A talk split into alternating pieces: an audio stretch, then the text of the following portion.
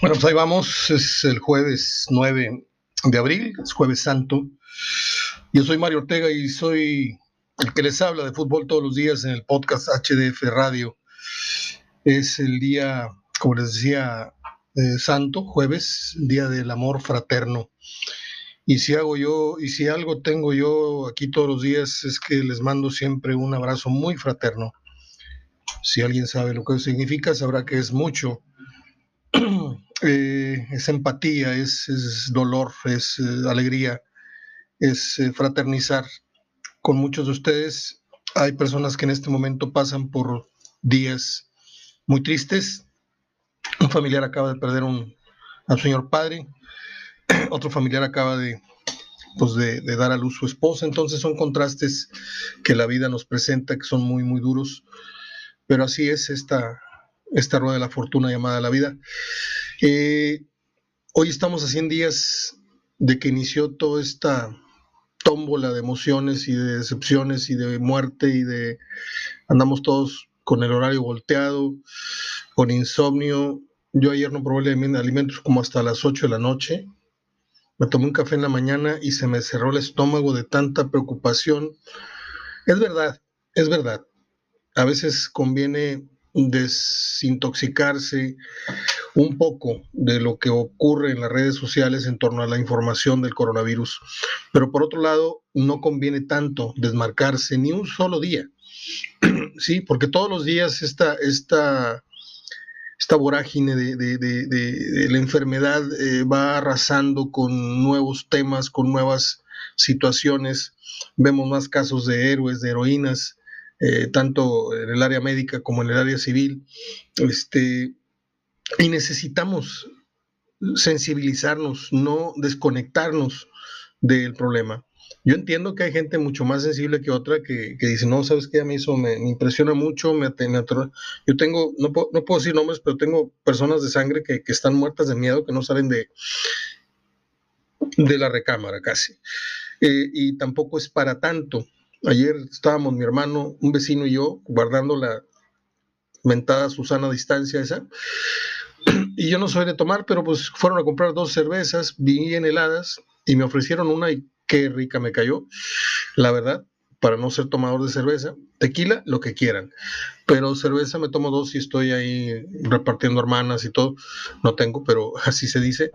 Este, y coincidíamos en eso que ya hemos platicado acá y no voy a andar, ¿sí? Que, que hay, hay, un cierto dejo de exageración en las medidas.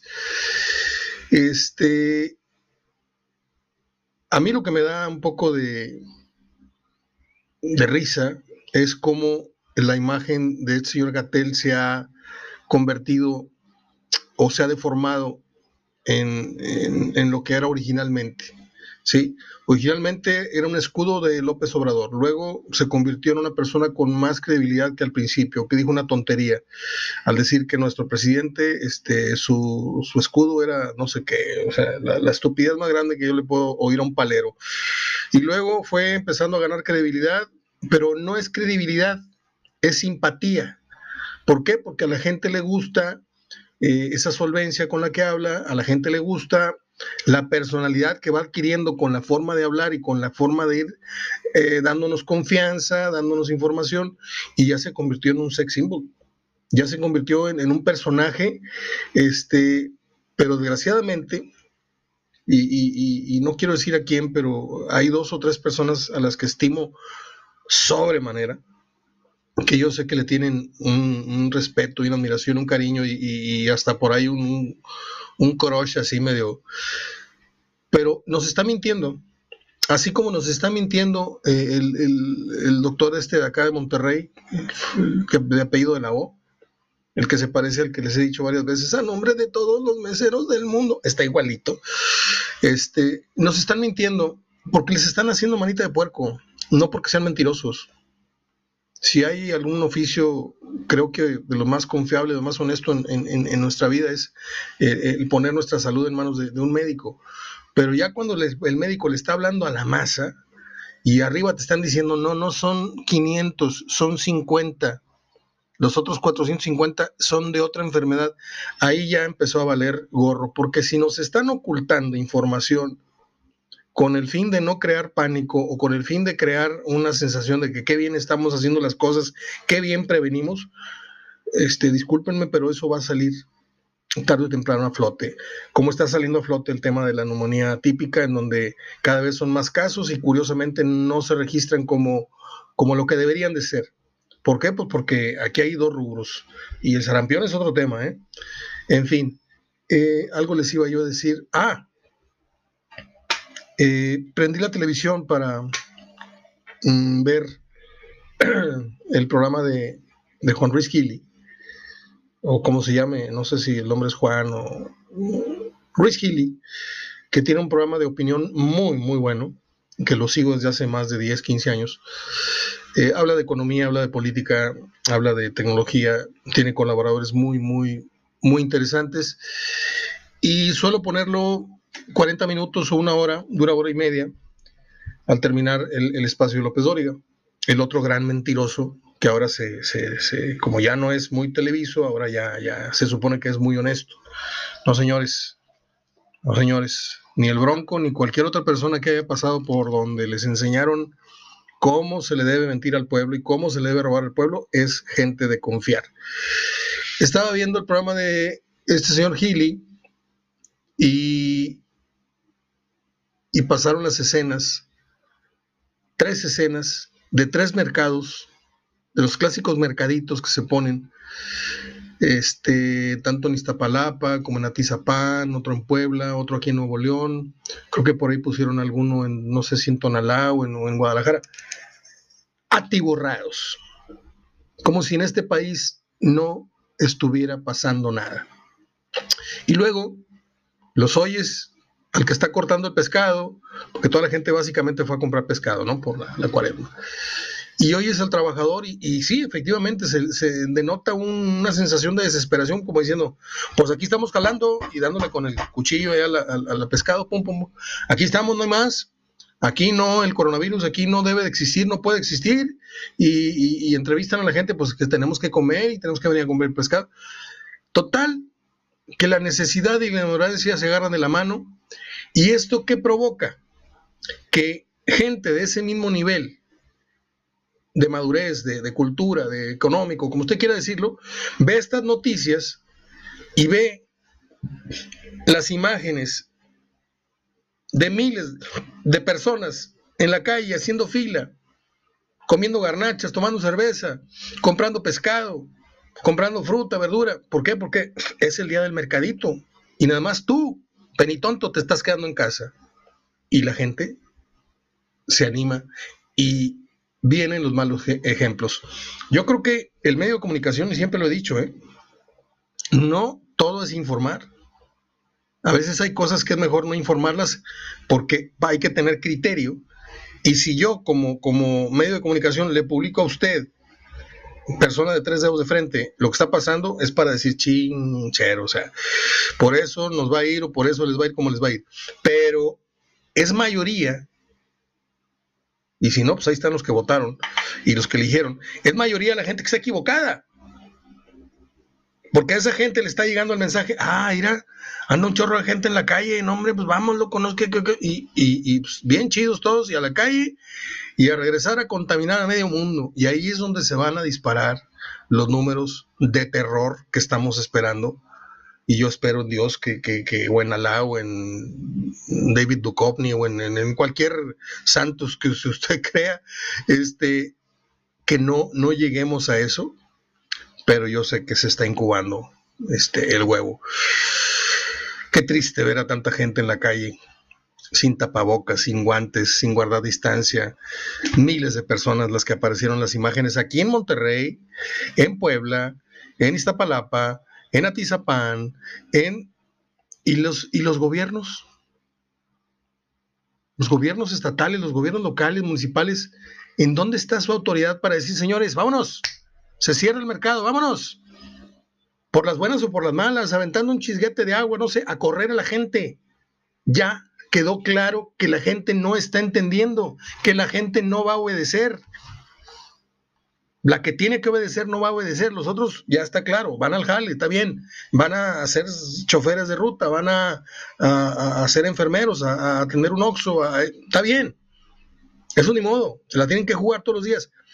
Pero la demás gente que sale a, los onzo a echarse una chévez ahí al mercadito y a, y a chacotear, porque esas fueron las imágenes que yo vi. Bueno, eh, Ronaldinho fue ingresado al Hotel Palma Roca en Paraguay, en lo que viene siendo su arresto, comillas, domiciliario. Este hotel tiene un año de eh, inaugurado y es, ¿cómo le diré? Es un hotel tipo Zacatecas. Me recordó algún hotel en el que yo me hospedé en Zacatecas alguna vez, este, sin exagerar. Está medio cotorro, tampoco es así el hotelote de, vale 300 dólares la noche en la que está quedando Ronaldinho, pero pues porque es una suite. Este, ya iba a estar junto con su hermano, solos.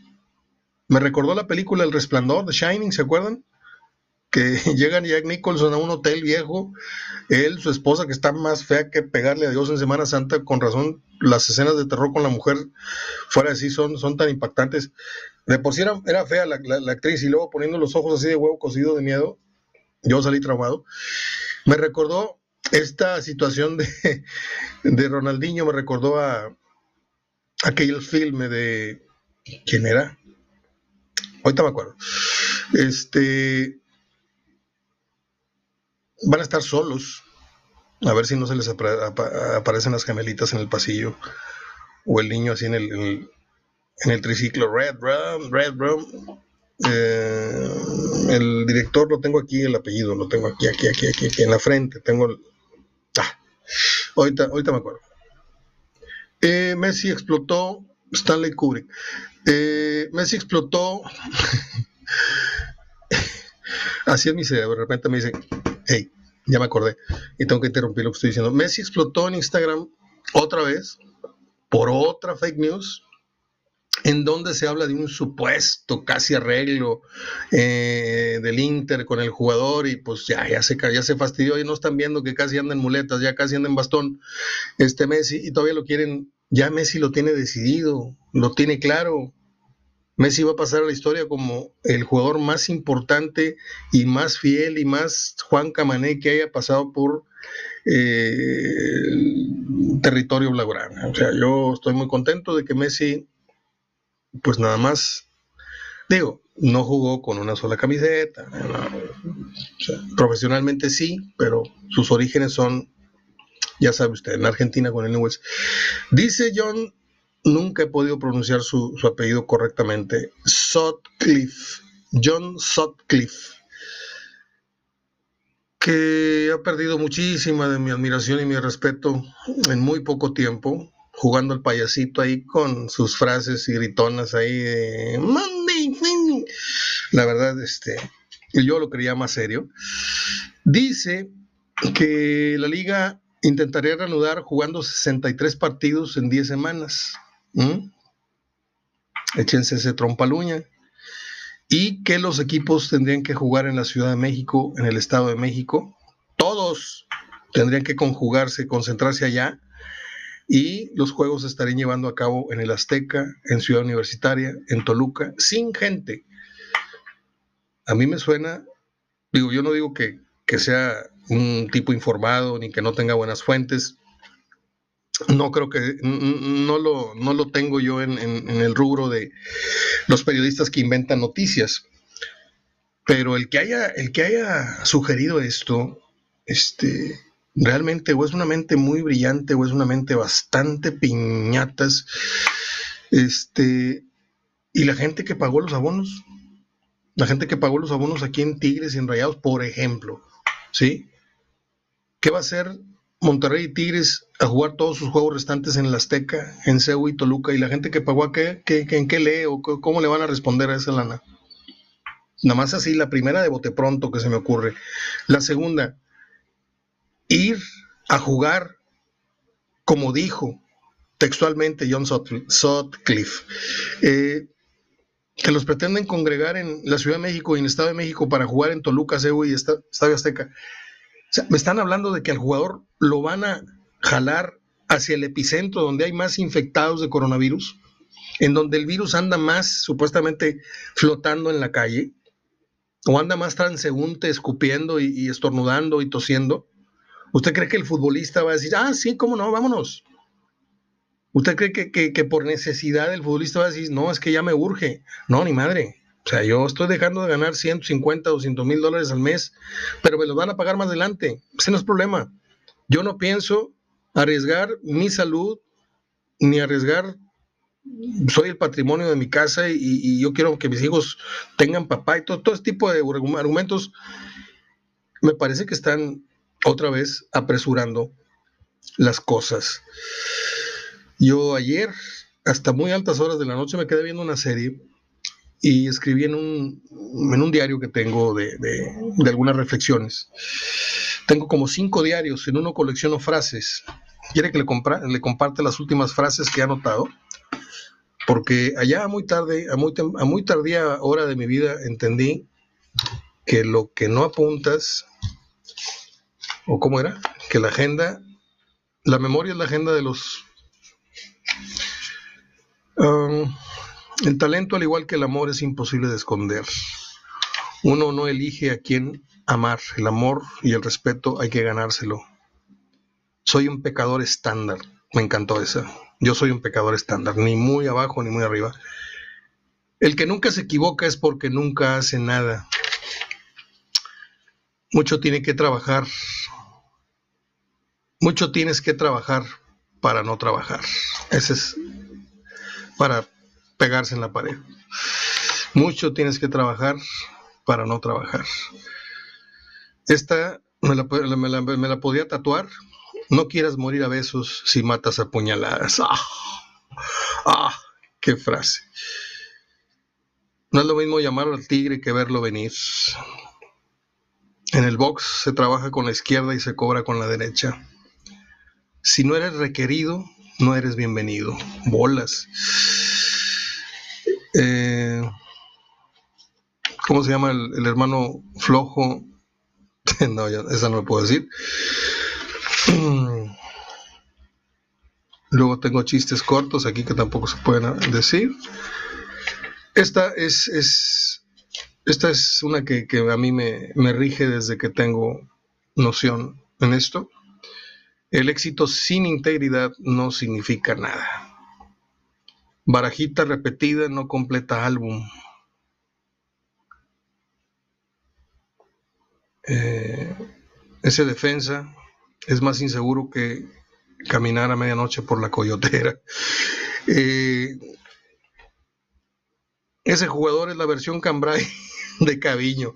No puedo decir a qué jugador se refiere la frase, pero ulala, más le vale, más vale un por si acaso que un quien hubiera imaginado. Esas, y no me las acabo todas para luego decirles, pero yo me dedico a, colección coleccionar frases, coleccionar frases eh, efemérides. Déjeme tomarle tantito al agua que ya se me acabó la garganta. No pasa nada, no tengo coronavirus ni tengo nada de nada. Nada más necesitaba hidratar. Y no sé por qué saqué esto a colación, lo de las frases. Este, Hace rato estaba escuchando a Nacho Ambriz en entrevista. Una entrevista más en donde le preguntan lo mismo y lo mismo y lo mismo. Y este León, qué bonito juega, el campeón sin corona. Este, yo soy el primero en cargar nombres a Nacho Ambriz. ¿eh? Lo, que lo que me fastidia a mí es la poca imaginación que tienen los jóvenes y los viejos del periodismo, porque Raúl Orbañano no es ningún chamaco.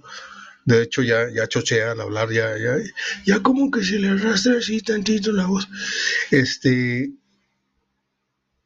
la misma entrevista, que le he escuchado a André Marín por teléfono con Nacho Ambriz, la misma entrevista que le hizo Orbañanos en cara a cara, la misma entrevista que le han hecho por teléfono en la última palabra, la, la misma entrevista que le hacen en Televisa Deportes, la misma que le han hecho en el estudio de ESPN, la misma entrevista. ¿Está de acuerdo conmigo o no? Ok, voy a suponer que sí. Yo le pregunto a usted que, que más o menos está en la jugada.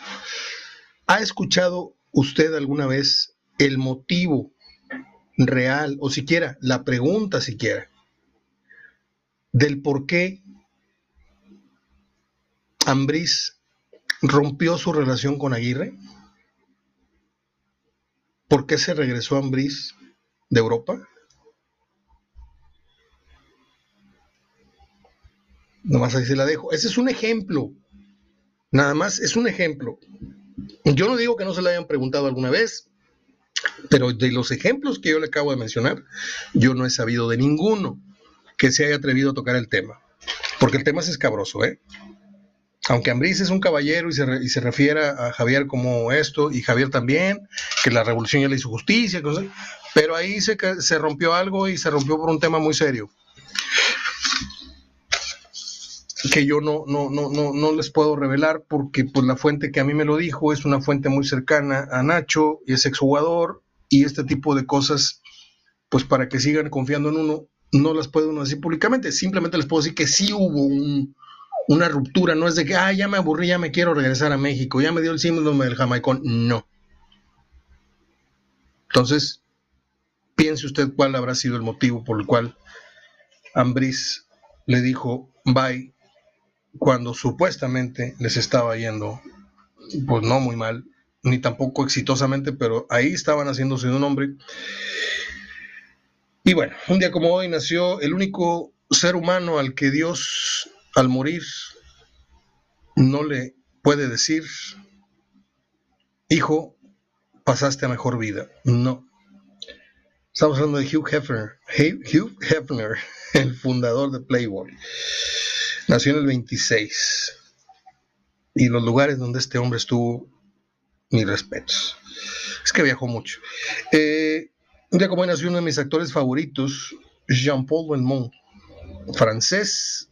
¿Usted no vio la versión francesa de Los Miserables? Les Miserables. Eh, es buenísima. Y como buenísima es la película Los Profesionales que yo compré alguna vez, la película esa, no sé dónde quedó.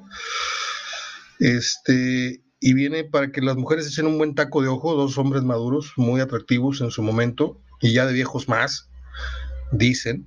Yo reconozco que Alain Delon es un tipazazazazo y cuando era joven, agárrense, o sea, era rompía la pantalla con tanta galanura ya me voy a detener. Este, ¿Qué pasó, Mario? No, eh, es este Jean-Paul Belmondo y Alan Delon. Es que la verdad hay que, hay que ser honestos. cuando tú tienes un tipo guapo enfrente, dices tú, mi respeto, si te saca el suma. Pero cuando tienes un tipo guapo que empieza así, como que así, dices, no, voy a olvidarlo. Este, así tipo voce. Eh, un como hoy nació un actor que a mí me cae muy simpático, se llama Dennis Quaid.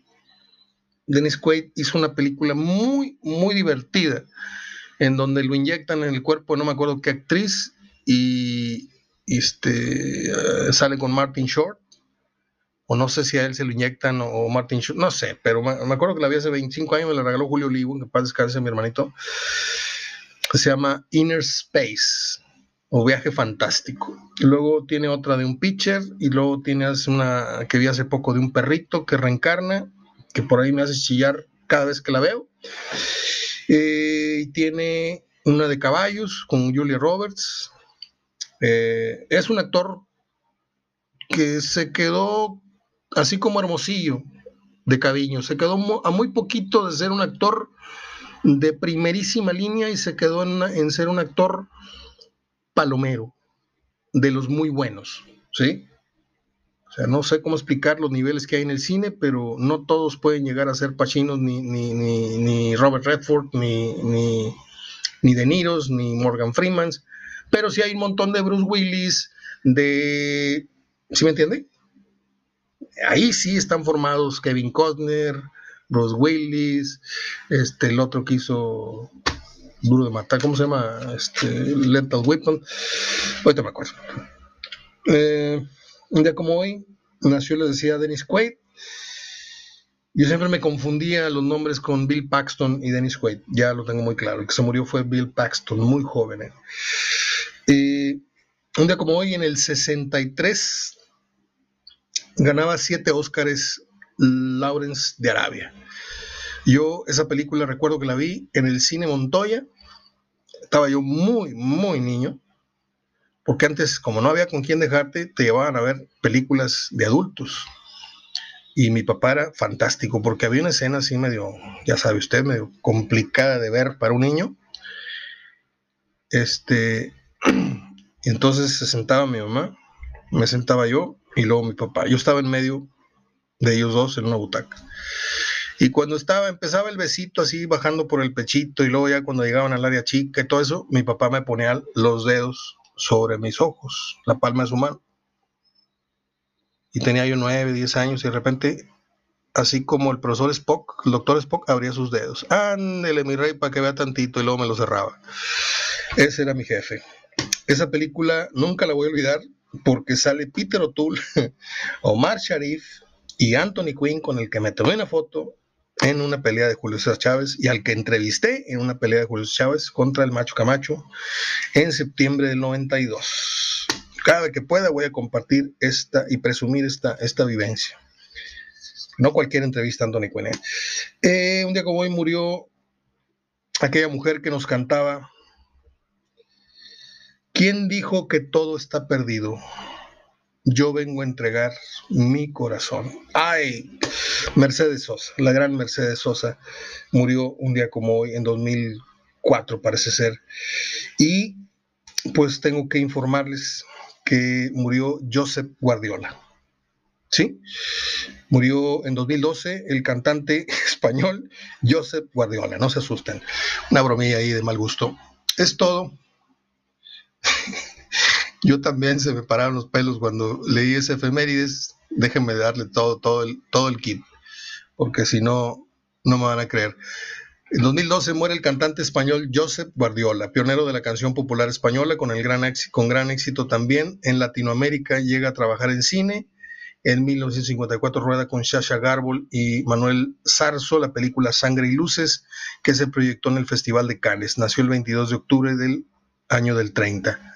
Pero miren, hubo antes, como hubo siempre antes un Mario Ortega y un Juan López, hubo, además del el Pep Guardiola que conocemos en el fútbol, hubo otro Joseph Guardiola, muy famoso, este en el rubro del cine y de la música. Soy Mario Ortega. Chistes, críticas, información, efemerías aparte, pues con el gusto de siempre. Cada día que se empalma con el de ayer y mañana, se me hace más difícil hacerles un programa de radio. Pero cuando enciendo, cuando le doy rec al botón de grabar, ahí se me olvida toda la presión, se me olvida que no hay información y de pronto se me abren los recuerdos, se me abre el, sentido del humor, se me abre las ganas de ser ameno, las ganas de entretenerlos, porque está jodidísima la información. ¿eh? Muy, muy, muy normal eh, y pues yo no voy a caer en la, repetitiva, en la constante de estar sacando retos tontos, este, hablarles de, que si van a pasar el partido fulano. Ya eso ya lo, informo por encimita, pero pues este, yo procuro evocar a mi memoria, a mis recuerdos, a mi inventiva, este, a mi punto de vista. ¿Usted cree que es lógico que vayan a jugar Tigres y Monterrey al Estadio Azteca los 10 últimos partidos que le restan? Usted como seguidor de Tigre lo vería bien. No solamente por lo que le van a privar a usted económicamente, lo que le van a robar, eh, entre comillas, de, fútbol. Y económicamente a lo mejor, no sé si lo van a reembolsar. Pero usted cree lógico que Tigres y Monterrey van a jugar al lugar en donde hay más contaminación y más infectados de coronavirus en todo el país. Está cañón, ¿eh? Ahí les dejo la de Nacho Ambriz, a ver quién me la contesta por qué rompió relaciones laborales y no sé si de amistad con el Vasco Aguirre. A ver quién le atina. Un abrazo de gol. Mañana viernes, como si fuera jueves, como si fuera sábado, como si fuera lunes. Pero estamos en Semana Santa. Y pues eso, eso hay que, hay que recordarlo, es el día del amor fraterno. Y yo les mando con el amor de amigos este abrazo de esperanza, porque yo sé que todos vamos a salir ilesos de esto. Nada más cuiden muy bien a los viejos. Es todo lo que les pido, a los viejos y a los niños, y usted, por supuesto. Pero la vamos a librar. Hasta mañana.